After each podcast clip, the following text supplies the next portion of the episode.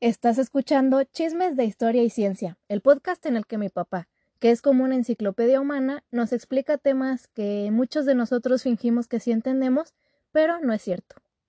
El tema del día de hoy es un poco diferente a los demás, porque es un tema delicado, sobre todo porque es algo que estamos viviendo actualmente.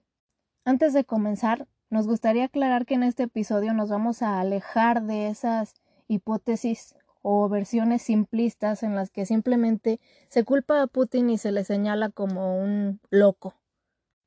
Aquí les vamos a platicar por qué es mucho más complicado que eso y no deberíamos de irnos por lo simplista. Pero hay algo que sí queremos dejar bien en claro, y es que nuestro corazón y nuestro apoyo está con las víctimas y con los civiles ucranianos e incluso con los miembros del ejército ruso. ¿Por qué? Porque muchos de ellos no quieren estar ahí, están luchando y están muriendo por una causa que muy, muy probablemente no apoyan. Entonces todos ellos son víctimas y definitivamente no condonamos la violencia ni las invasiones. Habiendo dicho eso, pasemos a nuestro episodio del día de hoy. ¿Qué tal a todos? ¿Cómo están? Bienvenidos a nuestro episodio número, bueno, no sé si este va a tener la misma numeración que los demás porque les habíamos dicho que iba a ser episodios de la Segunda Guerra Mundial, pero pues sucedieron estos eventos desafortunados y dijimos, tiene que ser ahora cuando hablemos de ello.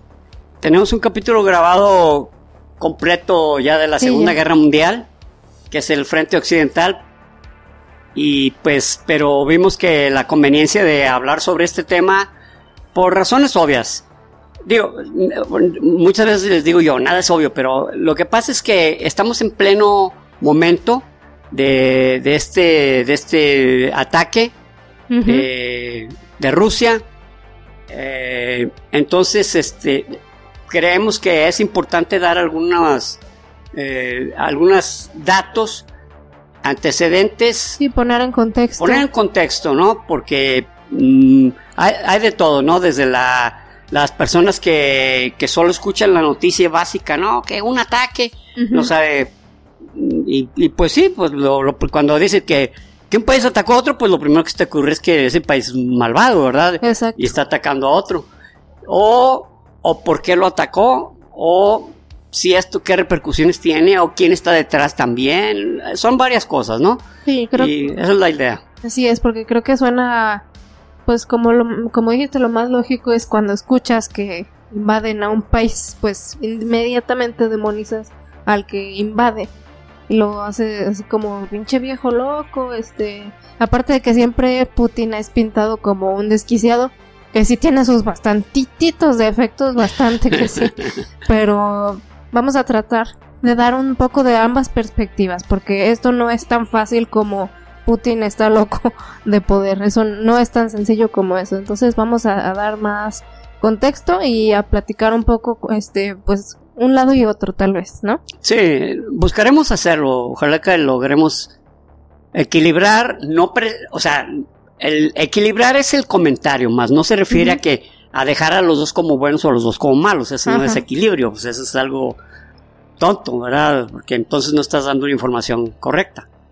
Así es. Eh, pues primero que todo, muchísimas gracias por estar aquí de nuevo aquí con nosotros presentes. Este, a un lado se encuentra mi preciosa hija Rubí. ¿Qué tal? De quien no sé si alguna vez les dije que la amo mucho y que estoy orgulloso de ella, no estoy seguro. Pero por si no lo había dicho, se los digo de nuevo.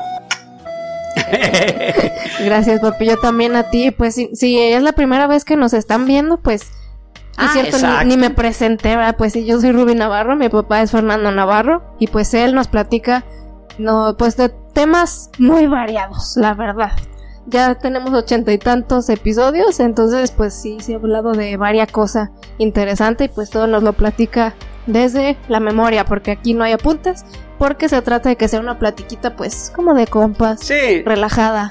Eh, en realidad es, el objetivo, ¿eh? ¿eh? de que estemos hablando eh, un tema de conversación, que estemos conversando con amigos y, fíjate que de pronto lo, lo dijimos de una manera un tanto como, eh, como por sistema, decir eh, amigos, pero no, en realidad, lo que pasa es que eh, en realidad los sentimos muy cercanos. Pero pues, Bueno, no sé por qué empezamos tan cursis hoy si el tema está muy feo. sí, A lo tal vez por lo mismo. tal vez por lo mismo. Así es, y bueno, a lo mejor los que nos están escuchando por primera vez es como de, ay, qué, qué- qué cosa tan cursi estoy viendo, perdón. No somos así siempre. Pero bueno, entonces, eh, sí, pues en resumen, gracias por sus comentarios y, y, eh, y son muy importantes para nosotros todos ustedes. Sabemos que lo hacen para ayudarnos y para hacernos saber su opinión. Y Así pues es. bueno, entonces comencemos con este tema tan terrible. Eh, pues vámonos hacia atrás, ¿verdad? O sea, Sí. empezando por el pasado. Muy bien. Ru- Rusia, Rusia, la madre Rusia, como eh, seguido Rubillo le decimos, o, o no sé si tal vez tú, pero yo continuamente digo la madre Rusia, porque Rusia es el país más extenso del mundo y ha sido la cuna de civilizaciones, la desaparición de civilizaciones, la reunión de, de diferentes etnias, con diferentes religiones inclusive, eh, con diferentes modos de vida, estilos, etc. Eh, tan es así que, por ejemplo, eh, en, en el año 882 fue cuando, fíjate, 882 estamos hablando del siglo noveno ya de nuestra era, cuando apenas empezó a existir Rusia. Así es. ¿Y dónde estaba su capital? En, En Kiev. O sea, fíjese el vínculo tan profundo entre Rusia y Ucrania. Ucrania. Porque Kiev fue la, el primer, la Rus de Kiev, este, fundada por el, el príncipe Olaf de Novgorod. O sea, ahí fue en Kiev. Fue ahí donde empezó. Y fue quienes empezaron a aglutinar también a, a los varegos, que así les decían a los vikingos que eran más bien de Suecia. Ah, sí. Este, literalmente eh, ellos eh, poblaron en gran medida la, la, la Rus de Kiev. Y, y- y posteriormente hubo algunos movimientos, este, sobre todo de los, de, de- entrando el siglo XIII, cuando, cuando los tártaros, que así le llamaban los rusos, que eran lo- los, eh, los mongoles, y que inclusive hay varias naciones que son de origen mongol, musul, y, pero o de religión musulmana, de ahí que terminan, eh, se distinguen por la terminación tan. Afganistán, Pakistán, Kayikistán, Turquistán, Turmenistán, Kazajstán, o sea, todas esas son musulmanes. Hay Órale. una que es musulmana, pero no termina así, que es Chechenia. Pero Ah. Chechenia está literalmente agregada a Rusia, es parte de la madre de Rusia, este, a, a A. Sí, sí, porque ahí, este, eh, ahí, ahí Vladimir Putin no, es más, Vladimir Putin no, era un personaje que si se dan, si le dan una vuelta a la historia todavía en, eh, en el año 2000, era un tipo que nadie conocía. Era un tipo, era un tipo que era de la KGB y, y este Putin se puede decir que lo metieron a la escena. Eh, yo figúrense como una, como una, como una obra de teatro y donde de repente tiene unos personajes, de repente entra uno, pero entra con ganas. Y, y oye, Esa ese- cara ahí de dónde salió ese- ese. ¿qué, de- de- qué- qué papel desempeño? ¿Qué? No me lo encuentro en los personajes, de verdad, en el libreto. Ajá. Así entró Putin. Eh, y em- Ser de la KGB no es poca cosa, según No, yo, no, ¿no? no, no. Tienes que ser perrón. eh, ser de la KGB eh, significaba no ser un individuo casi, casi, casi un androide, un robot, con una gran capacidad de análisis, con una gran capacidad de resistencia física, con un gran poder este, para la vida y para la muerte, en realidad, porque eran individuos que tenían y eran individuos altísimamente respetados por, por, por el gobierno eh, por el gobierno soviético que depositaba su confianza y su información este la información que venía de la KGB pues no se la ponían en duda no la KGB Ajá. ajá. que, que cuando hablemos sobre precisamente sobre espionaje, pues vamos a ver cómo el Mossad israelí, pues pues sí les metió una buena revolcada, no en pelea, sino en informarles lo que quiso y hacerles creer lo que quiso. Wow. Pero bueno, eso es otra cosa. Entonces, el vínculo tan profundo que existe entre Rusia y Ucrania no es del de un país más que, se, que era parte de la Unión Soviética. De hecho, eh, recuérdense en 1986 cuando, cuando este, el Pripyat, cuando la ciudad de Pripyat, Oh, cuando, sí. cuando el desastre de Chernobyl, está en Ucrania. Así es. En el sur de Ucrania nació León Trotsky. Es verdad. Entonces, Ucrania tiene un vínculo muy profundo. Ahora, esto, esto, eh, bueno, eh, el, el contexto es también Putin con respecto a la Unión Soviética. Para Putin fue verdaderamente un trauma el que se deshiciera la Unión Soviética. Ah, sí. En 1992 el güey estaba llorando. 1991. Ah, 91. 91. Para él fue realmente traumático. Él e inclusive llegó literalmente a odiar a Gorbachev por haber permitido que se desmoronara la Unión Soviética. Pero la Unión Soviética tenía 30 años soportando eh, la lucha de la Guerra Fría eh, contra Estados Unidos y sus aliados y no pudo más, no pudo Ah, más. O sea, lo que hizo Gorbachev fue darse cuenta que eso, que eso iba que eso Tenía ya que venía. suceder, o Sí. sea, no, estaba fragmentada la Unión Soviética, o sea, ya O sea- desde sus bases, o sea, de hecho también, o sea, el, el hecho de la Unión Soviética ser como era también fue en parte, gran parte lo que causó el desastre de Chernóbil, o sea, Así es. es por su estilo, por su manera de manejar las cosas, por no tener transparencia, por cubrir, encubrir cosas, no dar la información correctamente, o sea, estaban fragmentadas, ya se tenían que deshacer. Y, y era realmente algo mm, ineficiente, ineficientemente peligroso. Así literal. No, no, no, no creo que le pueda encontrar otro eh, epítome como ese. Así es.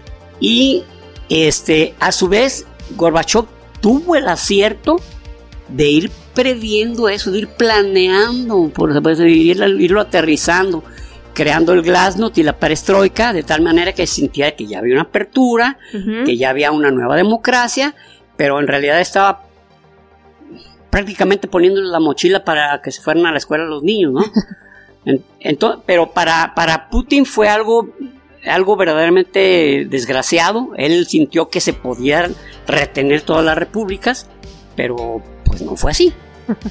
Eh, en 1961 se creó la Unión la Unión de Estados eh, de Estados Confederados, perdón, la Unión de Estados aliados de, eh, este eh, que, que pertenecieron a la Unión Soviética, pero que ya se iban a independizar, ¿no? Estábamos hablando de Ucrania, Georgia, este, los países bálticos, Lituania, Estonia y Letonia, este, y aparte sus países satélites, países satélites como Rumania, Checoslo- Checoslovaquia, que en ese tiempo era Checoslovaquia completo, eh, Hungría, eh, Bulgaria, Polonia, eh, los países que pertenecían a la antigua Yugoslavia, que eran un, no eran satélite, pero, pero sí seguían las, se puede decir, las, las políticas públicas del comunismo soviético, ¿no? A pesar de que Josip Broz Tito mantuvo a, a la Yugoslavia. De hecho, es que- de hecho, ya tenemos un Sí. capítulo por ahí sobre las guerras de Yugoslavia, donde hablamos desde cómo se formaron, cómo se desintegraron y qué fue, cuáles fueron las causas, y a la fecha, qué sucede con la gente que, que vivió el periodo, la edad de oro de Yugoslavia, ¿no? Sí, vayan a chequen ese episodio, está, está interesante. Así es. Entonces, este, figúrense que eh, en 1949 se crea en la Unión Europea, en Europa, perdón, en Europa, los Ajá. países occidentales crean la, la OTAN, la Organización del Tratado del Atlántico Norte, la OTAN o NATO, ya ven que En inglés. en inglés donde su objetivo era, al, eh, en 1949 estaba en plena declaración, por así decirlo, eh, la lucha entre eh, los soviéticos o, comu- o comunistas a nivel mundial. Y los capitalistas u occidentales. Entonces, se crea la OTAN como un sistema de defensa, de decir, ¿saben qué? Todos los que estamos aquí aglutinados, en ese tiempo les digo, eran 12. Eh, vamos a estar aquí todos aglutinados porque necesitamos una defensa contra el comunismo. Curiosamente, parte de esta OTAN fue el Benelux, quienes participaron, fíjense, fueron de los primeros que se unieron, o sea, eh, Bélgica, eh, Luxemburgo y, y los Países Bajos. Fueron los primeros que se aglutinaron, fíjate, curioso, ¿no? Con Inglaterra, con Francia, que se oyen como lógicos, ¿verdad? Con Portugal, este... Alemania. Alemania pero fue primero ellos porque eran los que se sentían más indefensos, o sea, porque están más cerca, okay. Mm, esta, mm, aparte, no, no es tanta la cercanía, sino el hecho de que, sabes que nosotros casi no tenemos eh, ejército, no ah. tenemos armamento y, Eso sí. y se nos viene esta oleada soviética, pues nos truenan dos patadas, ¿no? Sí, sí, y, y como ya Bélgica ya había tenido dos veces la experiencia de haber sido invadida, aún declarándose país neutral, en, cada guerra mundial fue fue invadida. Entonces decían, no, pues esta vez me voy a agarrar de un cuate. Ya no voy a ser el sayo de nadie. Exactamente, ya no voy a ser el sayito de nadie, ¿no? Porque ya, a diario me agarran de su puerquito, canayotas y Luxemburgo dijo, no, yo estoy en... No, no, mejor también. Entonces, este, para, para tal efecto, la Unión Soviética pues crea también países satélite para, para luchar de manera frontal contra la OTAN. Y ese es el Pacto de Varsovia. El Pacto de Varsovia unió a la Unión Soviética junto con Polonia, a los que les mencioné, Polonia, Bulgaria, Checoslovaquia, este, Rumania, Hungría, este, bueno, todos estos, estos, estos países de, bueno, obviamente Alemania del Este, ¿verdad? Alemania democrática. Así, porque la democracia es la característica. La característica de, los países donde, donde, hay un dictador. Entonces, entonces, este, al momento de desmoronarse la Unión Soviética, eh, pues sucede, esta, esta reunión, esta reunión que se llamaba en en 8 de diciembre de 1991, donde dijimos, ok, los que se van a separar, pues vamos creando una especie de, de mm, comunidad para que nos sigamos, para, hagan de cuenta como un divorcio amistoso. amistoso, donde, bueno, no te voy a aventar a la calle así nomás, ok, pues, yo sé que de pronto necesitas de ciertas, este, digamos, eh, tecnologías, necesitas de ciertos recursos, recursos de mucha, de mucha guía de, este, burocrática, de muchos sistemas implementados a nivel, a nivel este, político y económico. Entonces, estuvo bien. A mí se me hace que fue una idea correcta, ¿no? Decir, ok. Bueno, eh, pero, pero claro, o sea, no, no crean que les gustó así tanto que se desmoronaran cada quien por su lado, ¿no? Claro. Es, en, el año 2000 cuando entra en escena Vladimir Putin.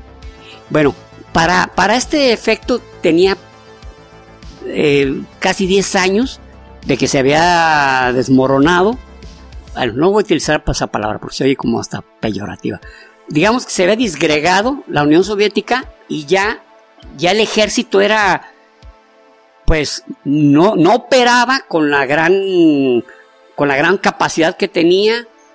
Ya muchos soldados habían desertado porque no se les pagaba su sueldo.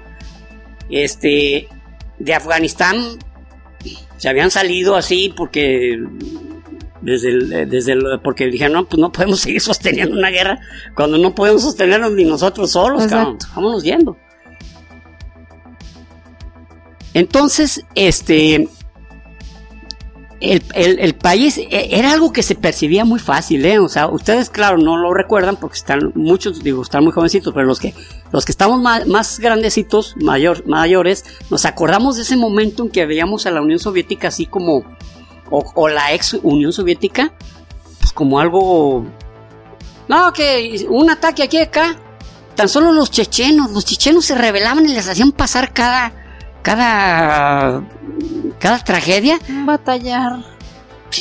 Y no podían hacer gran cosa, ¿no? Entonces, siempre ya, ya se veía un ejército alicaído, mm, con pocos recursos, con muy debilitados, muy debilitados, con poca capacidad de acción. Eh, y aparte a comparación de cómo eran antes. De cómo eran antes. Tenías una imagen de ellos como muy grandiosa, por así decirlo. El gran poder, ¿no? sí, pensaras bien o mal de ellos, pues su imagen era grandiosa, era lo que ellos demostraban, ¿no? Y ahora ya estaban. No, y pues, aparte dejaron de producir eh, grandes, eh, o sea, armamento del de verdaderamente de peso como eran los, los, los, mm, los aviones, los MiG, los ah, MiG este, y los Sukhoi. aquí tengo dos modelos de Sukhoi. Para mí, a mí me gustan más que los MiG, pero por ahí tengo unos MiG. Pero estos son, estos son los Sukhoi. Son aviones, este, de aviones caza de, la, de la época de la Unión Soviética. E, e inclusive este que les voy a mostrar Rubí, a la fecha es de los que sigue actuando y hace poco se cayó una venta de Suhoi, de Suhoi 58, debido a este conflicto del que estamos hablando. Cosa que les ha pesado también, porque no, resulta. Pero tienen razón los compradores, ¿no? Que eran, este, eh, porque decían, van, van a vetar a, Rusia, y si a mí me faltan refacciones o accesorios, pues ¿dónde los voy a comprar? Voy a tener ahí parado un avión que me costó 30 millones de dólares, ¿no? O sea, pues tienen razón. Sí, exacto. Bueno, pues en el año 2008, eh, eh, la Unión Soviética, eh, perdón, Rusia, Rusia ataca a Georgia. Se arma una guerra contra Georgia. Georgia era una, una, parte de la Unión Soviética que ahorita es un país independiente y que tuvieron fricciones frontales.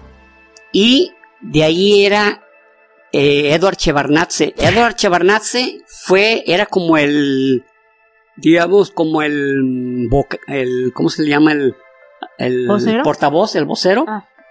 El vocero de, de Mikhail Gorbachev. Era lo que era Henry Kissinger, por ejemplo, en la época de, Gerald Ford. Perdón, de, este, Richard Nixon. Ah, ya quisieran, también estuvo con, con, con Gerald Ford. También estuvo con Gerald Ford.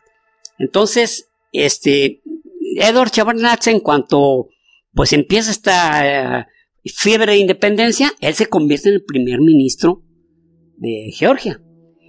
Y en Georgia hubo una guerra no declarada, pero que desgastó al país durante muchos años. Y en, el año 2008, los georgianos le estaban, estaban metiéndolos realmente en, en problemas militares muy serios a los, a los, este, a los rusos. O sea, era de lástima, de lástima, de verdad. Entonces, ya en ese momento ya estaba Vladimir, Putin, y Vladimir Putin, a partir del 2008, dijo, ya, ya, ya pasamos muchas vergüenzas. ya estuvo.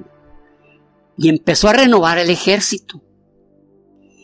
Y en 10 años, no menos de 10 años, estoy hablando como ya para el 2015, o sea, unos 7 años.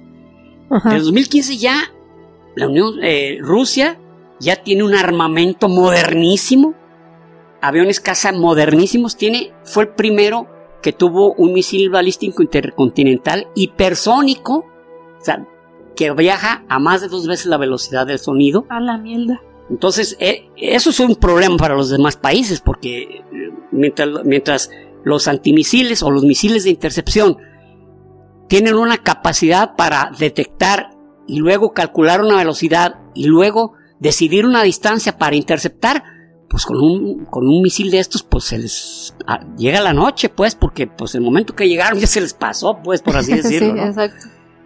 Aparte generó una, una, nueva, una nueva generación de tanques, los T-64, que los T tienen funcionando desde la Segunda Guerra Mundial en la Unión Soviética, pero estos son unos aviones, digo, perdón, unos tanques muy, ya muy modernos, ya, ya con, también con sistemas de, eh, de intercepción de, de misiles, o sea, renovó prácticamente el parque vehicular, renovó el parque de, de, de, de camiones pesados para el transporte, de, tropas y para los este, vehículos pesados que trasladan misiles, así como tanques.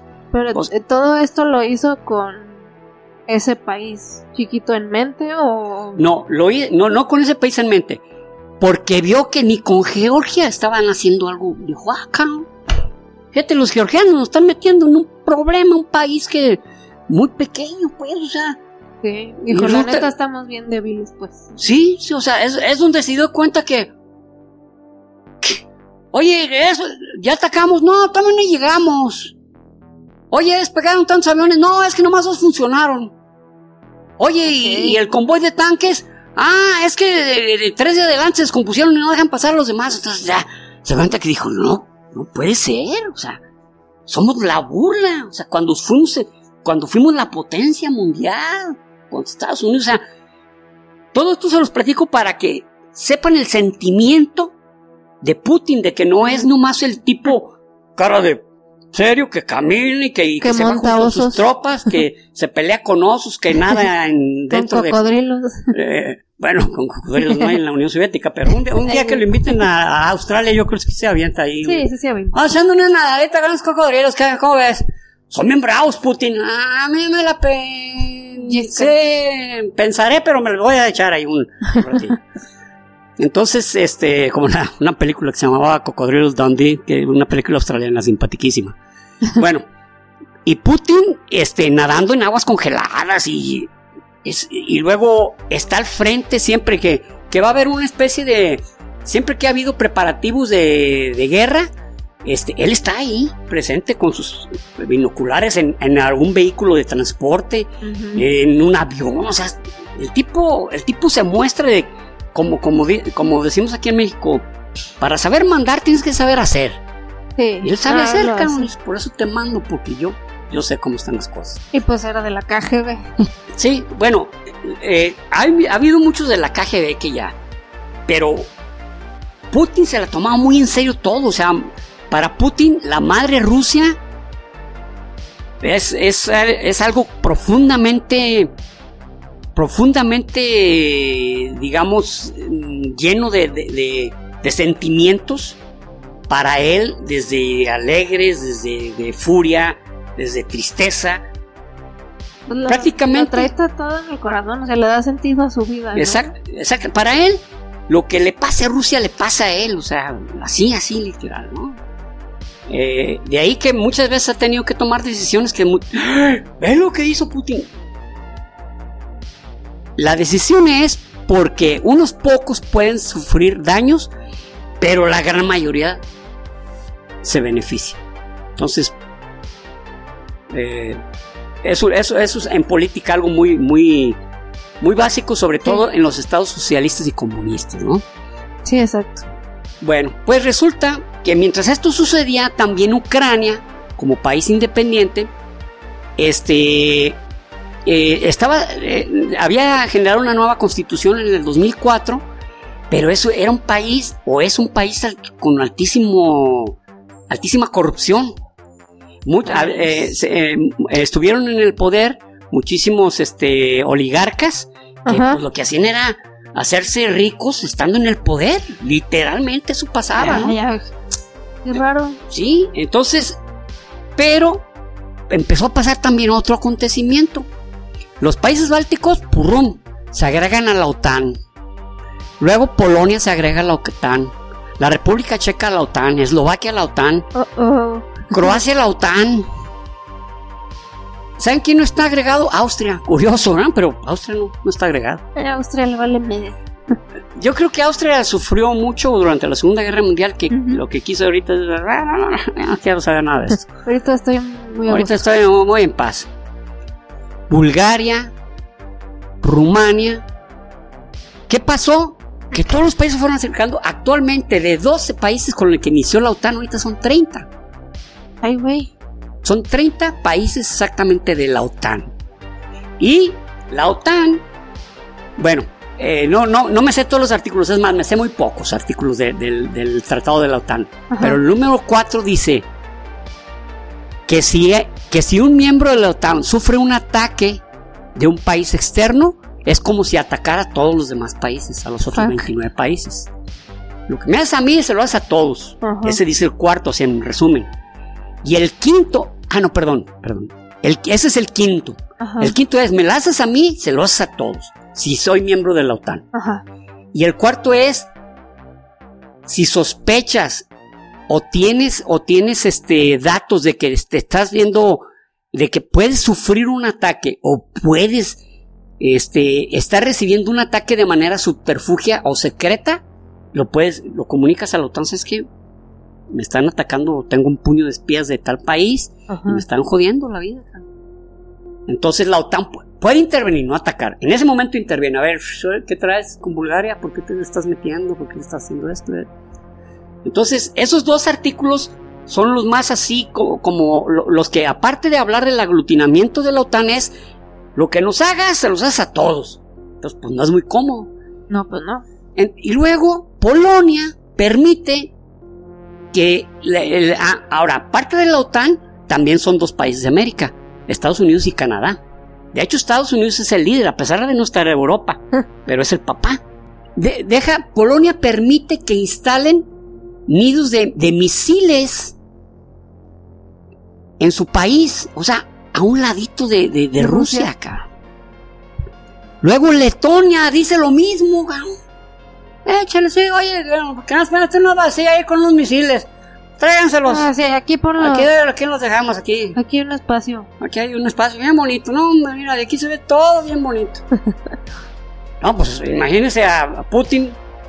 Las pocas, los pocos pelos que tenía se le empezaron a, a pegar. ¿qué se me están poniendo aquí? Luego, Ucrania, Ucrania estaba fuera del control total, eh, viviendo la vida loca, literalmente. Ucrania, o sea, porque Ucrania coqueteaba con quien fuera. Pero Putin era como que, ya sé, pero estoy viendo, oye, tu hija está bien loca, sí, pero aquí la tengo, aquí la tengo. no, no sé, eso que dije no significa que era parte de Rusia, ¿no? Pero, pero Rusia la tenía como, aquí te, aquí te tengo, aquí te tengo. De hecho, Rusia, eh, Ucrania tiene una gran deuda con Rusia. Le debe muchísimo dinero a, Rusia. Mucha lana. Pero donde empieza a coquetear a coquetear con, que, somos occidentales, somos europeos. y, empieza a coquetear con la, con la OTAN. Hola, chiquititos, ¿qué onda? ¿Por qué ¿No, tienes un espacio? ¿Por qué no vienen por acá? ¿Por qué no nos invitan a su fiesta? Bueno, pero hay uno de los, uno de los motivos es que eh, un país que tiene un conflicto interno no, en, de Europa no puede ser parte de la OTAN. Y como Ucrania Ucrania tiene conflicto con, con tres zonas. Es una de las razones. Y la otra es porque es un país que eh, no tiene recursos económicos. Sí, de hecho, sí, están muy pobres. Así es que, o sea, las hipótesis de que Putin está invadiendo Ucrania que por dinero no es. no tiene dinero Ucrania. De hecho, por ahí salió un meme en, Vean, vean, vean la importancia de Ucrania. Tiene esto, oro, plata, piñatas mexicanas y la cortes argentinos. No, no, no, no está lleno hasta la madre. Tiene eh, llamas peruanas, el ronza de, Guatemala, de ese zacapa, de ese mero bueno, no, tienen de todo. Tamales de caviar. Tamales. Eh, no, no, no, no, no. Entonces, no es cierto, o sea, ah. sí es cierto que tiene muchos recursos, muchos. De hecho, es un país grande, tiene 604 mil kilómetros cuadrados, o sea, entre Alemania y Polonia juntos forman la superficie de Ucrania. O sea, no, no son cualquier país. sí, está grandecillo. Ahora, eso sí, lo atraviesan quién sabe cuántos eh, gasoductos. Que de hecho, previendo eso, o sea, Putin otra cosa que tiene es que esta cosa se me puede venir así. Y genera un gasoducto previendo conflicto con Ucrania o previendo que algún país de la OTAN o países de la OTAN intervengan de manera, ¿cómo se le llama? Eh, agresiva, no, pero ¿cómo se llama? Una, toma, como lo que se habla en la bolsa de valores. Toma hostil. Una toma hostil, pues se me van a dejar sin, sin poder yo moverme con mi gas. Entonces, ¿qué es lo que hace Rusia? Pues genera un gasoducto a través del mar Báltico y lo hace llegar hasta, hasta Alemania. Alemania, acuérdense que están están estrenando primer ministro, se llama Olaf Schulz. Ah, sí, Olaf cierto. Schulz. Y, y este, y es su mejor cliente en Europa. Más no quiere decir que, se- o sea, Europa depende, el 32% del gas que tiene Europa lo- lo- se lo compran a Rusia. De ahí que, por ejemplo, Letonia y Polonia están, ya llevan un programa para la construcción de, de, este, eh, de reactores nucleares para la producción eléctrica. O sea, a no tener que depender del gas. Ento- y Rusia, viendo la demanda, construye otro gasoducto, el Nord, eh, se llama Nord Stream 2. Lo construye y también a través del mar Báltico. Y le, han, le han metido zancadilla, una tras otra zancadilla, pero ya lo terminaron. Wow. Pero ahora no lo dejan operar. Y, seco. Y Alemania está en ese, en ese, como, pues, ¿sabe qué hago? cabrón? Pues, necesito el gas de, de los, de los rusos, pero Ajá. pues no, pero soy miembro de la OTAN. Y no me puedo poner roñoso con todos los demás contra eso, ¿no? Sí. Entonces, este. eh, el, bueno, de hecho, el, el, el- Primer ministro. el primer, no, no primer ministro, sino el secretario general de la OTAN, Ah. que se llama Jen, Jen Stoltenberg, Ajá. este, es, es un tipo que ha presionado mucho a Alemania y ahora está a- presionando mucho a, a Francia, porque Francia, este, en este momento de conflictos, eh, este Macron Ajá. fue a- con Putin a decir, oye, pues vamos bien, ¿cómo arreglamos esto, no? De Emmanuel Macron. Vamos a ver cómo lo resolvemos de una manera más, pues te- te- tenemos que resolverlo de manera pacífica y que todos, no todos, eh, ustedes no van a quedar totalmente satisfechos, ni nosotros totalmente satisfechos, pero vamos llegando a un consenso. Sí, sí, sí. Bueno, el caso es que eh, ya, ya Rusia armándose, en el año 2014, hay un primer ministro ucraniano, pero que es prosoviético, totalmente prosoviético. Eh, Víctor Yanukovych, Víctor Yanukovych. Ajá. Víctor Yanukovych era, pro- eh, y se- era pro- eh, prorruso, totalmente prorruso, pero era también oligarca, era también corrupto y, se, y- e hizo unas elecciones pues que no se la creyeron, no se la creyeron. El pueblo de Ucrania ya estaba muy molesto, Ajá. entonces se, se generó un movimiento que se llamaba el eh, Euromedian, Europa, Europa, el Europa, el Median, sí, Euromedian, que era algo así como la, la, la lucha de la, por, el, por el- la dignidad. Ok. Entonces se le levanta, se le levanta la población a, a Víctor. Pero este cuate en ese momento no, no ataca de manera represiva a, al- a los, a los ucranianos, Ajá. sino que una de las cosas que más le ha molestado a, Putin es que en el, eh, Putin mismo dijo, ¿sabes qué? Suelta, suelta, suelta. Déjalos, déjalos. No, no, no te metas con la misma gente, por sí Están Ya, inconformes. déjalos. ya, están inconformes. Entonces, se, se hace una reunión donde participa Polonia, Alemania, Francia y Rusia, al igual, claro, que Ucrania, donde se establece que va a haber elecciones anticipadas. Además de esto, eh, se, se iba a, a permitir pues eh, la participación de, de quienes quisieran en esto, en esto de la democracia. Se iba eh, tenían una constitución del año 2004 que iban a regresar a ella porque eh, tenían esa, esa constitución pero pues, era constantemente violentada por Chale. entonces ¿saben qué? nos regresamos a la constitución y a partir de ahí hacemos las nuevas elecciones y hacemos el nuevo proceso ya Ok. para ese tiempo, bueno, a unos días de eso, Víctor, eh, Víctor, eh, se- sale del, del- de este, Víctor Yanukovych sale, sale de, de la capital de Kiev, Ajá. pero eh, esto, es- esto pasó algo así rarón. Esto fue en, el 2014.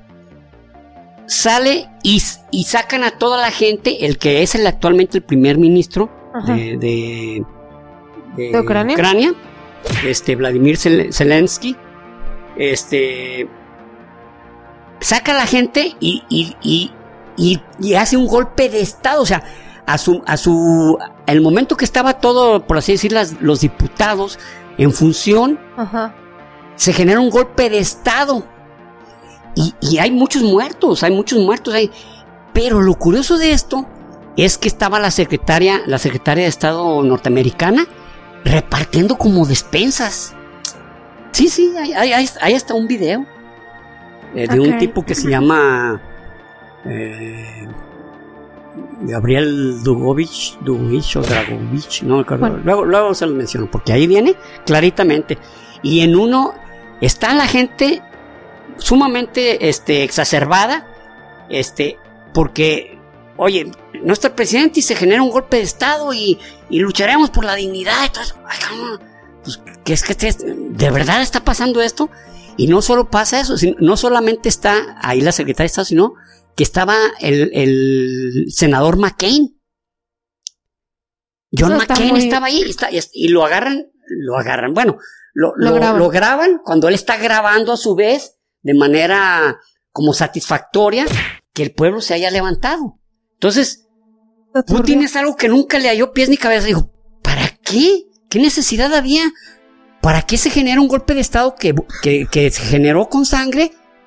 Si ya este Víctor, Víctor ya había, o sea, prácticamente les iba a entregar el poder, iba a haber, iba a haber elecciones anticipadas.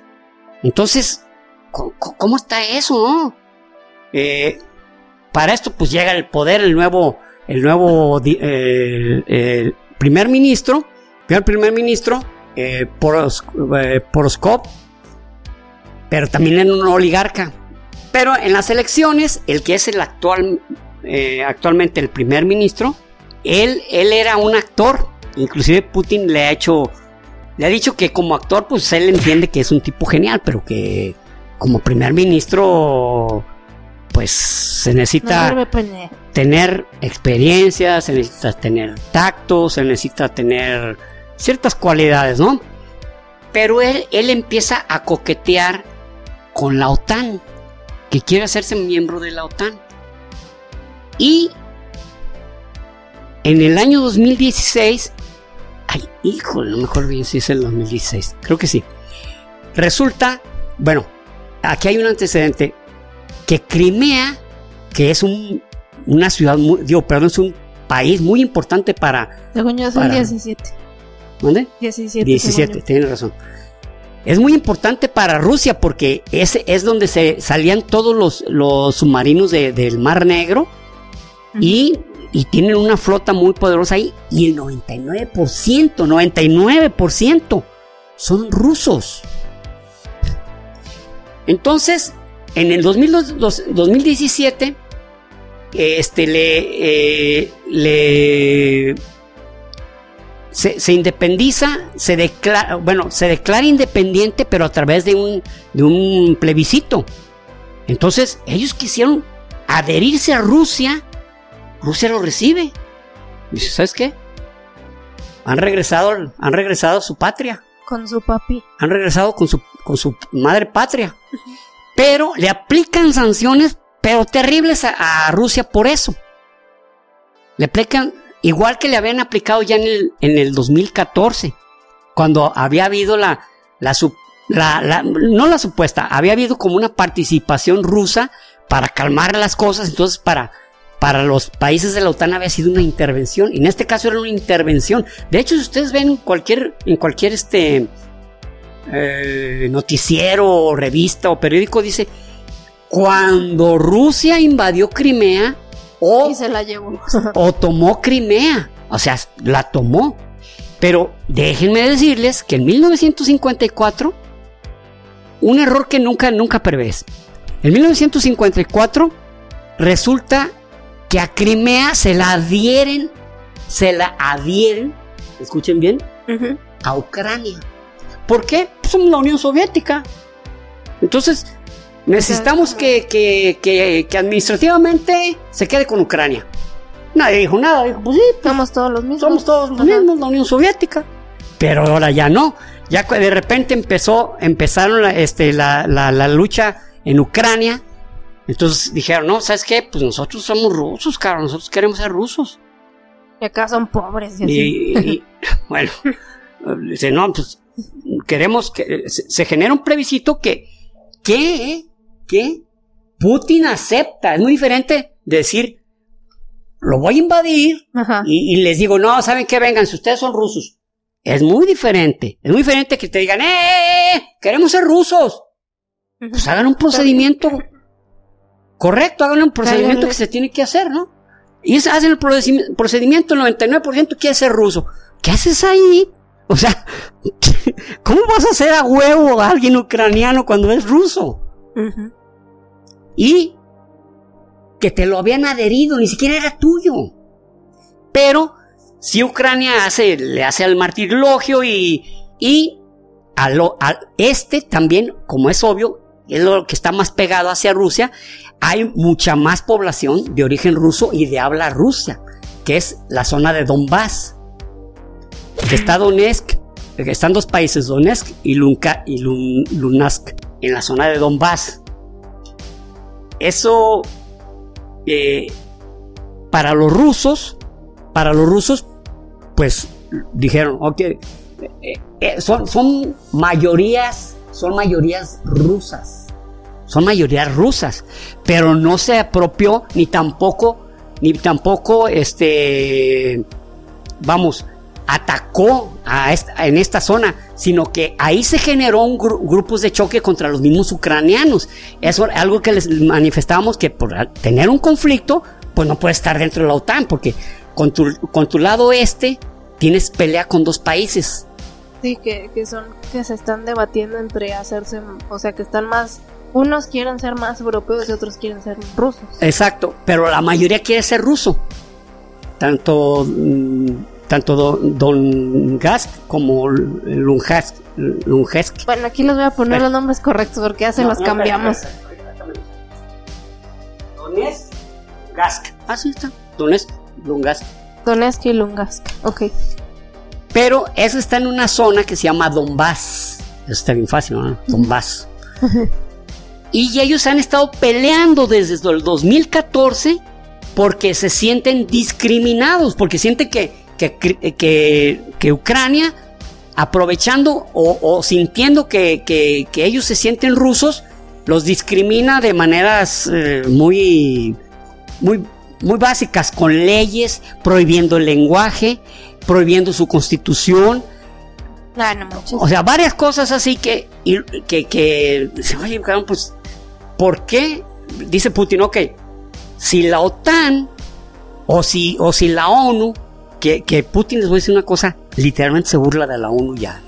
Ya no les, les hace caso. dice, ah". dice, acá está viendo, eh, está viendo genocidios de parte de gente de, de personas de origen ruso, nomás porque son de origen ruso, tienen otras costumbres, tienen otra cultura, tienen otro idioma, pero como están en Ucrania, reciben todo el peso del, de la discriminación y todo el peso de la represión. No, pues no manches. Y apechugando, como dice, ¿no? Entonces, pero ya en el. Un amor apache eso ahí, o sea, aquí te dejo, pero te trato bien culero. Por aquí no, sí, eh, eh, este, con la. ¿Cómo te digo? ¿Por qué, ¿Por qué quieres, eh, o sea, por qué te ponen, por qué hablas ruso? O sea, está queriendo hasta prohibir el ruso. Y sabes, lo, lo más, lo más vodevil de esto es que los mismos ucranianos no quisieron que les quitaran el ruso. No, no, se nos hace más fácil hablar ruso que ucraniano. Uh pero en el 2020, donde empieza a coquetear con la, con la OTAN, y donde la OTAN le hace, le dice, ven aquí, país que está muy cerca de Rusia. Ya Putin ya dijo, no, espérate, espérate, espérate. No empecemos, caro. No vamos a dejar que, que, Ucrania se meta en la, en la OTAN. Y esto genera una doble reacción. Porque primero, no iban, a, no iban a admitirlo así de inmediato, pero sí había planes. Ok, lo estabilizamos y lo metemos. Pero dice Rusia, oye, ya como Polonia me puso aquí los misiles, es mucho más grande Ucrania, me los vas a poner aquí. O sea, voy a salir de, mi casa y van a estar unos tipos apuntándome con un rifle.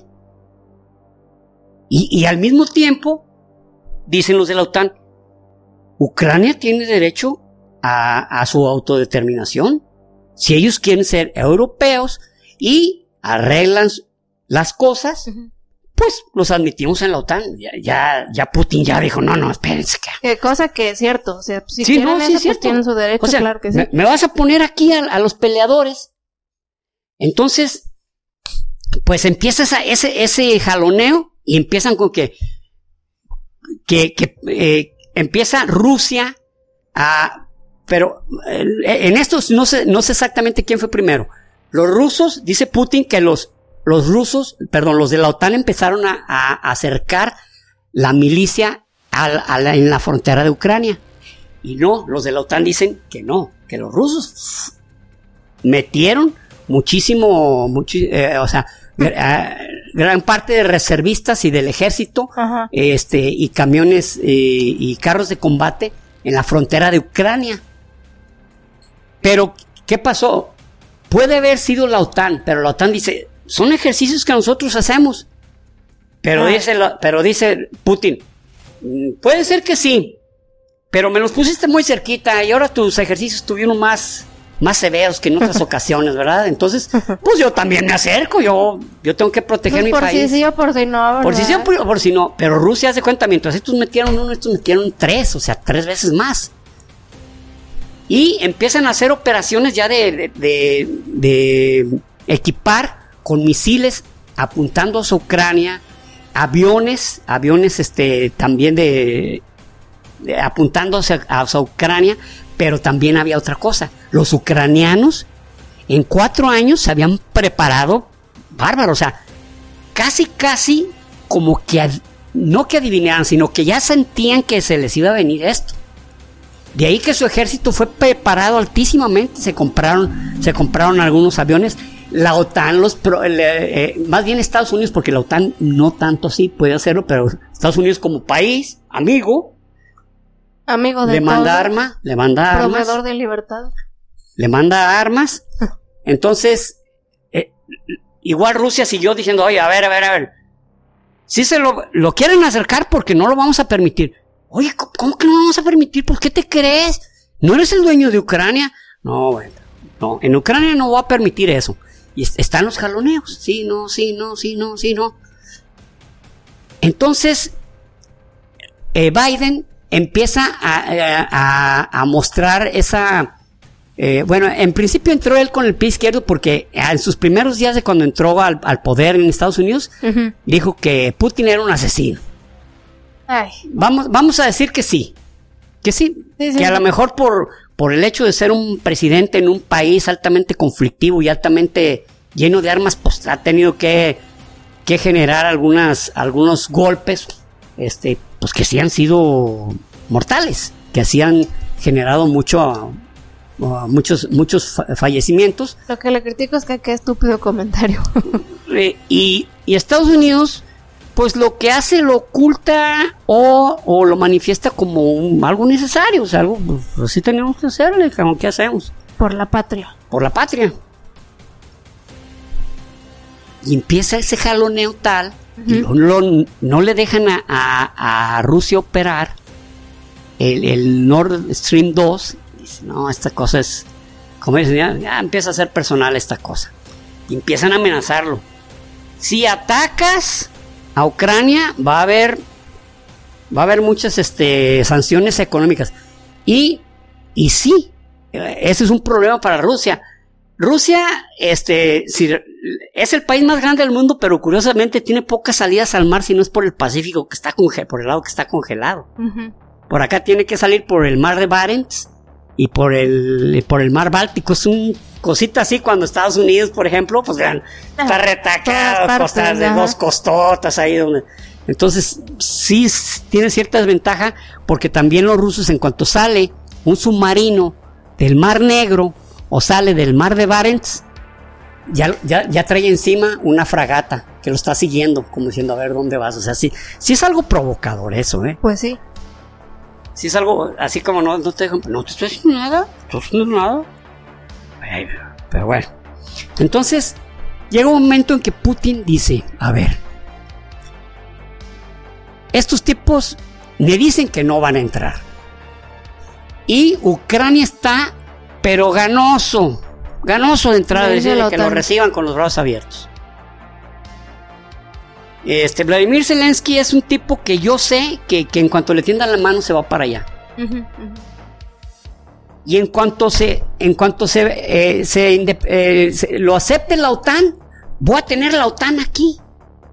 Exacto. Que son mis peores enemigos. Entonces aquí pasan dos cosas. Queda en entredicho el, el- el- el liderazgo de Putin, de todo, de todo un país que ha logrado estabilizar.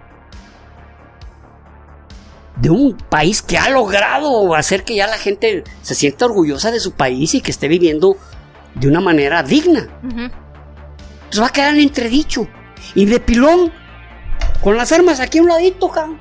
Aquí, aquí, pegados. Entonces debió ser una decisión muy complicada para Putin decir, o, o qué hago? Estos son mis escenarios. Bueno, para la OTAN estos son los escenarios de, la Uni- de, de Rusia. Uno, es que ataque y se salga tal como entró. Así nomás como una especie de... Que, Eh, que se salga con la cola entre las patas, que no pudo hacer gran cosa. Ajá.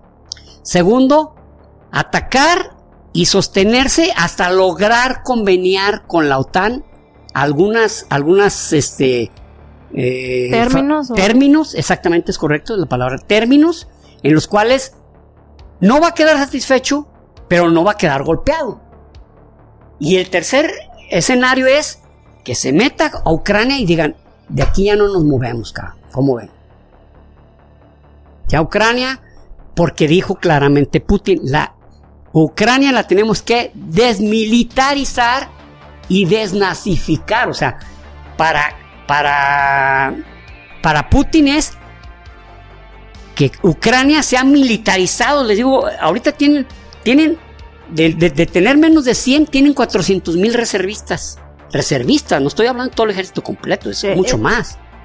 Entonces, me estás haciendo, me estás haciendo a este país, me lo estás convirtiendo en un, en un país de, de alta capacidad de guerra.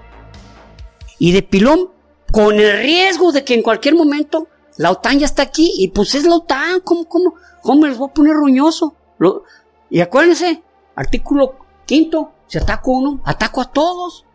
Exacto. Entonces, Putin tuvo que decidir entre seguir así, con esos jaloneos, o madrugarles, les cae, les cae a, lo- a los, ucrani- a, los, uc- eh, a los ucranianos, como lo acaba de hacer, Así y decir, es. "No, y así me quito de pendejadas. Cabe Yo mencionar, hoy es 25 de febrero, entonces, o sea, este va a salir una semana después, ya habrán pasado otras cosas. Pero para hoy eh, fue que ayer o antier, que Ayer. ayer apenas entraron las tropas, entonces, pues eso es lo que está pasando ahorita, pues va un Y- día. Exactamente, es- es- esto acaba de suceder. Pero, obviamente, están todas las condenas contra, la, contra, contra Rusia, que no es cosa poca. Las, eh, está, la, por ejemplo, la, la secretaria del- de la Unión Europea, la secretaria de Finanzas, tiene un nombre, eh, Úrsula van der Leyen. Van der Leyen. Úrsula van der Leyen, Ajá. que lo primerito que hizo, en vez de pedir paz y... Lo primerito dijo, ¿saben qué? Te vamos a sancionar con esto, con esto, con esto, con esto, con esto, con esto, con esto.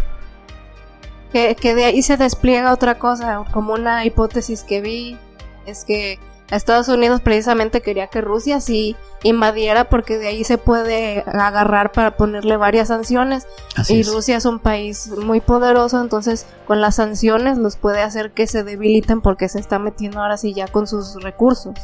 Y a ellos, pues a Estados Unidos les conviene bastante que Rusia pues se empiece a, a debilitar como potencia mundial. Exacto. Una, una, en este contexto, eh, eh, Estados Unidos últimamente se ha visto como un, un poco tibio. Se sale de, de Afganistán así de una manera así de que... Dale. Sayonara, ahí nos vemos, güey. Luego, este, mm, ha habido acontecimientos en los que ya eh, Estados Unidos no ha querido meterse de manera muy directa y bélica. Pero también es que los, los, los norteamericanos están hartos, hartos de que manden a sus soldados a pelear guerras que no les pertenecen. La población ya está muy consciente. Ah, no, claro, o sea, La población ya está muy consciente de eso. Y dice, "Ay, ya, ya nos andamos yendo a matar por gente que ni... Pues que se, se las arreglen ellos, cabrón. pues sí. Cosa, pues que dice uno, bueno, pues... Pero también recuerden que Estados Unidos, su economía... Estados Unidos es el, el mayor vendedor de armamento del mundo. Economía de Es- guerra. Tiene una economía de guerra formidable, ¿no? Putin invade, que lo acaba de hacer, invadió, invadió. Entonces, ahorita no sabemos cuál es la pretensión, pero sí sabemos que, que esto ya lo tenía casi mascado. ¿Por qué? Porque desde el 2014 ha hecho tre- eh, tres acciones eh, Putin. Una, la balanza, equilibrar la balanza comercial. Ok. Dos, no depender del dólar. Cabrón, eso. Sí, pero está haciendo lo más posible. Cuarto, atacarse de divisas. Tiene 800 mil millones de dólares de reserva. O sea, esto. ¿para cuánto tiempo le puede servir para sostener una guerra contra, contra mm, eh, este. Ucrania? No sabemos, pero probablemente sea lo suficiente para lograr que se quieran sentar con él y decir, a ver, ok, vamos a hablar de términos diferentes. Vamos a hablar de nuestros términos y de los tuyos. Puede ser. Entonces, yo creo que, que Putin dijo, esto va a pasar, mejor me voy haciendo Me mis preparo. reservas. Me voy haciendo mis reservas. Puede ser. Pero también hay otra cosa. Europa se da un disparo en un pie. ¿Por qué? Más de la tercera parte de- del gas que consume es ruso. Paladio, oro, plata, este, silicio. eh, eh,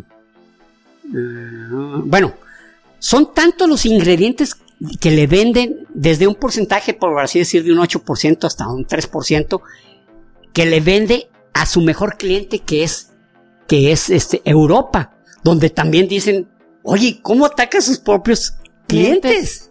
O sea, la realidad es que es un disparo entre los dos. Los dos se necesitan. Es que Los ya no estamos en tiempos eh, medievales en los que cada país más o menos se mantenía así solo. O sea, ahorita ya estamos globalizados, todos necesitamos de todos. Es o sea, correcto. atacas a alguien más, tú te jodes también. O sea, es- ya es otro pedo muy diferente. que- miren, por darles un ejemplo, en, en el 2017, creo que sí, en 2017, cuando estaba eh, Trump, Donald Trump, Ajá. está Donald Trump y ya ven este compa era de, de que hacía cosas así que después no nos enterábamos y tenía que recular. Una de ellas fue que en Rusia está un tipo, un oligarca, que es realmente el rey del aluminio en el mundo. Ok. Y entonces, pues, por, por lo, lo que, lo que acababa de suceder, este, lo que acababa de suceder en, en- en este, en, eh, ¿Crimea? Crimea, lo sanciona, sanciona y lo primero que hace es a, a ese oligarca ya no le compren, ya nadie le va a comprar de nuestros socios, ya no le vamos a comprar aluminio. Y, toma. y el aluminio se va como ocho veces más, al 800% para arriba. Y todavía de pilón había escasez. ¿Y qué ella hizo? A los tres meses reculó, dijo, bueno, para otra sí te la vamos a hacer más efectiva, ¿eh? Porque estuvo muy mal eso. Todos nos necesitamos, cabrón. Todos nos necesitamos. Y es obvio que Putin no es tonto, él sabe que, pues que va a haber muchas cosas que le va a hacer falta, van a estar abono. Van a necesitar abono que, que, eh, que consigue de, de, de los países bálticos. O sea, ¿qué va a hacer? Invadir a cada país que necesita, ya no va a poder. Porque cualquiera ya está dentro de la OTAN. Entonces, una cosa sí es seguro. Ucrania no ingresa dentro de la OTAN pronto. Es un pronóstico Tuyo. personal. Dos, se van a tener que sentar a platicar, a, a conveniar con Putin. Tercero, esto tiene que ser a mediano plazo, no puede ser por mucho tiempo. Y una última conclusión, o una es, aquí el menos dañado y el, el más beneficiado en lo que pase, lo que pase, lo que pase, es Estados Unidos. Lo que pase, negativo, positivo, mucho, poco, negro, gris, blanco, verde, Estados Unidos se beneficia. De ahí lo que decía Rubí, que hay inclusive esa, esa tesis de que, ¿sabes qué? El que está más contento de que haya sucedido esto son los gringos. Exactamente. Son los que mejores, más beneficios reciben. Así es. Entonces, ujú. No, perdón. Eh, esto es lo que nosotros, lo, lo que nosotros les podemos platicar al respecto. No hay negro ni blanco. Hay la conveniencia para mi país, la conveniencia para el tuyo. Lo que tú haces mal, lo que yo hago mal. Tú, Ucrania, no eres un santo. Pero tampoco tienes que ser una víctima. así Ah, es. y lo que acaba de suceder hace poco es que Donbass, este, en Donbass, tanto Donetsk y Lugansk, acaban de adherirse a Rusia, se Ah, sí. independizaron. Sí. ¿Y Que fue qué lo que hizo Putin hace como una semana. ¿no? Hace una semana. ¿Qué hizo Putin? Ese mismo día los admitió. Los sale. Vénganse, vénganse a casa. Perfecto. Y, y que, oye, ¿cómo que los vas a agregar? No, no los estoy agregando. Ellos, Ellos, están independizando y ya están hartos de que los discriminen. Eso ustedes no lo ven, ¿verdad? ¿No ven que Ucrania los está discriminando, los ha sometido hasta hambre, los ha sometido hasta represiones de las más absurdas que, que- que antes se consideraban una, un genocidio? ¿Eso no lo ven? Pues acá ya los vamos a proteger, como ven. pues sí. Entonces, esto es lo que nosotros sabemos de este conflicto. Y esto es lo que nosotros pronosticamos a nivel básico, lo que va a pasar. Y lo que sí es seguro es que ni Putin es el mero malvado, ni Estados Unidos es el mero salvador. Ni, o sea, ninguno de los dos es ninguna de las dos cosas. Exactamente. Ninguno es un ángel, ninguno es este Un demonio. maligno. Eh, son es que es muy complicado como para que solo sea un bueno y un malo. Pero lo que sí ha logrado la, la propaganda occidental es que Putin lo veamos como el pinche demonio. Sí, justamente, o sea, Estados Unidos controla mucho la narrativa y nosotros estamos abajo de Estados Unidos, entonces, eh, pues siempre se maneja Putin, pues es un maníaco, eh, loco de poder, que es lo que, que está invadiendo porque pues está, quiere controlar todo y así. Eh, también, o sea, como estamos viendo, no, no queremos pintarlo también a él como la víctima No, no, no, total. porque no es cierto. porque, Porque, no o es sea, cierto. Ha sido también muy represivo y, Sí, bastante. y ha metido la mano muy duro cuando ha tenido que reprimir a grupos de choque contra él. ¿eh? Sí, sí, sí, o sea... No se tienta el corazón. sí tiene sus bastantes defectos, este, y, y justo no es un angelito. En esta situación, o sea, pues también la OTAN existe pues por ellos, ¿verdad? Por, o sea, no es como que la, la OTAN esté ahí, ahí, ahí nacido de la nada y, los, y lo traiga personal con ellos por razón al azar, no, o sea, por algo existe la OTAN también, pero pues es cierto que ambas partes están comportándose eh, demasiado agresivas y poco racionales. Poco racionales y poco laxas. No, no, no quieren, no quieren, quieren que el esti- que el otro sea el que estire y ellos ven hasta dónde pueden. Sí. Y en esta situación sí, Sí. se me hace que la OTAN sí ve a Ucrania como con ojitos de... "Mm, Sí, hola preciosa, ¿dónde vas? Tan peinada, es muy grande Ucrania y Sí, tiene sí. muchísimos recursos, pero no son, como les decía, por ahí salió en un, en un WhatsApp uno, no, no, no, no, tenía tal cantidad de cosas que dije, órale, se me hace que ahí es el paraíso perdido, cabrón, Ucrania, güey, es, es- no es cierto, cabrón. Diario, precisamente para denostar la imagen de, de una, tienes que levantar la imagen de otro. Es Exacto. una manera de que eso suceda, ¿no? Así es. Y pues bueno, esperamos que haya dado claridad todos los antecedentes que, que platicamos. Eh, justo yo también no creo que se vaya a hacer una tercera guerra mundial. No, Espero. yo nunca lo he creído. No creo. O sea, sí que... Sí, sí hay mucho temor de hablar de la tercera guerra mundial. Miren, les voy a hacer dos comentarios al respecto. Los países saben que, que no hay perdedores en una guerra mundial, no hay ganadores, ni hay puros perdedores. Ajá. Como dijo Einstein, No sé cómo será la tercera guerra mundial, pero la cuarta va a ser a palos y, y, y piedras, cabrón. Sí, o sea, ya, ya. Vamos a destruirnos totalmente. Exacto. No creo, Y- espero, no creo que estén tan estúpidos para llegar a eso, ¿verdad? Y segundo, realmente Estados Unidos tiene una capacidad bélica, pero, pero lejísimos mucho mayor que Estados Unidos, que, Que Rusia. que Rusia. Pero olvidé este comentario. Últimamente, este Xi Jinping, el de, el de, Ru- el de ¿China? China y, y Vladimir Putin han estado muy cercanos, casi que se están reuniendo cada semana oh. cada semana. Entonces, probablemente esa sea la apuesta de Putin. Decir, ah, ok, no me vas a dar grano, acá me van a dar grano. No me, no me vas a vender esto, acá me lo van a vender. A precios de saldo, como dicen. Ajá. Pero también hay otra cosa. Xi Jinping no, no es un tonto y tampoco va a quererse meter en ese, en ese lodazal. Sí le está dando, les digo, casi se están reuniendo últimamente casi cada semana.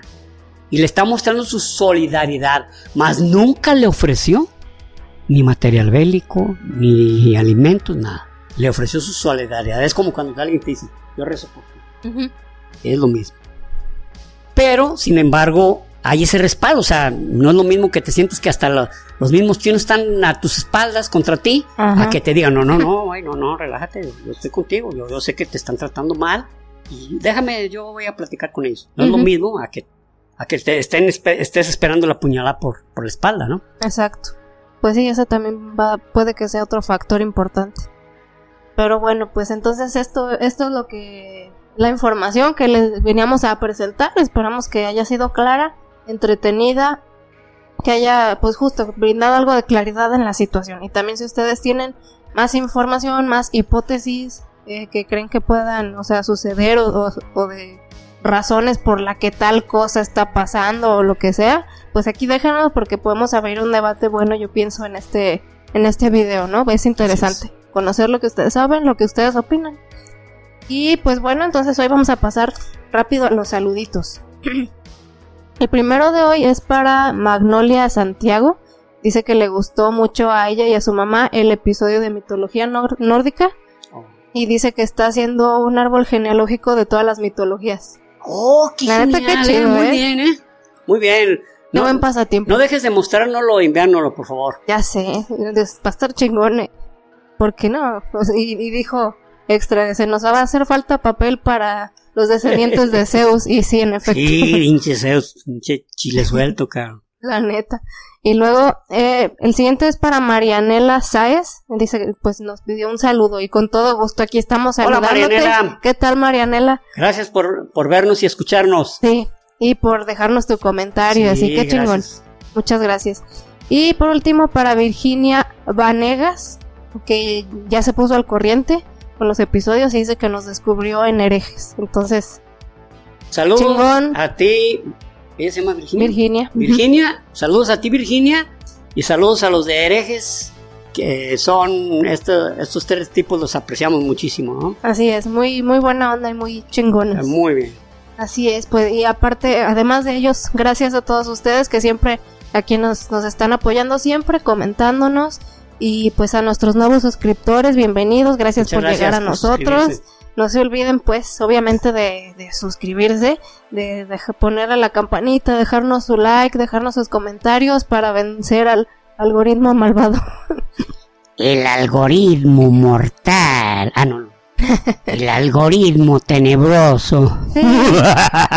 Más que nada porque el algoritmo eh, favorece más a, a contenidos, eh, pues, más simplones, eh, por, no, por no decir otra cosa diferente. Sí. Y entonces es más difícil que, que la divulgación como de la historia o de la ciencia eh, se vuelva muy popular. Hay muy pocos casos, entonces eh, pues ayúdanos por favor ahí compartiendo en sus Sí. redes sociales, recomendándonos, dejándonos sus likes y sus comentarios en cada episodio para poder ir subiendo ahí en el algoritmo. Sí, bueno, esto que le dice Rubí, no, no, no estoy en contra de ningún canal, ¿eh? En absoluto. No, no, no, no. En absoluto, no, porque pues, cada quien eh, hace lo que considera que le guste y si le funciona, mejor. Sí, sí. Pero, pero hay unos, eh, pues hay algunos videos o, o, este contenidos contenidos de que reaccionando a cosas muy simples, ¿no? O sea, y pum, 10 mil, 10 mil likes. Los hombres, ¿no? Me da una envidia que me pongo negro del... Y bueno, más, pero sí está bien, pero igual, o sea, nadie, es como, ¿qué sé? ¿Qué te pasa? Pues como el hot dog y, y el y otro platillo, ¿no? Que digas, ay, mira, de este me puedo comer cinco y voy por, pues bueno, pues es, es fácil de preparar, es sabe bien y es económico. Se acabó. Sí, sí, hay, hay para todos, pues, pero pues nos gustaría poder seguir creciendo más y llegar a más personas, Así ¿verdad? es. Pues bueno, entonces muchas gracias por todo y este los que llegaron aquí al final qué emoji nos van a poner. ¿Una banderita de Ucrania o qué? Oh, genial. sí. Una bandera de Ucrania. Aquí nos dejan su Es banderita. más, miren, para que vean que. Iba a decir que también de Rusia, para que no se viera que. Como que. Pero sí, de Ah, Ucrania, de Ucrania. A fin de cuentas, o sea, vamos pensando en los civiles, pues, Exactamente, en los civiles que son los que que, son, están. son las víctimas Acá principales. están facilísimas, está muy básica esa Sí, sí, sí. Es eh, Amarillo y azul. Azul, como azul aqua, claro, como- como, azul. Así es que justo vengo de amarillo y azul, no fue coincidencia. bueno, entonces gracias. Nos escuchamos y nos vemos el próximo episodio. Bye bye. Hasta luego. Y recuerden, prohibido dejar de aprender.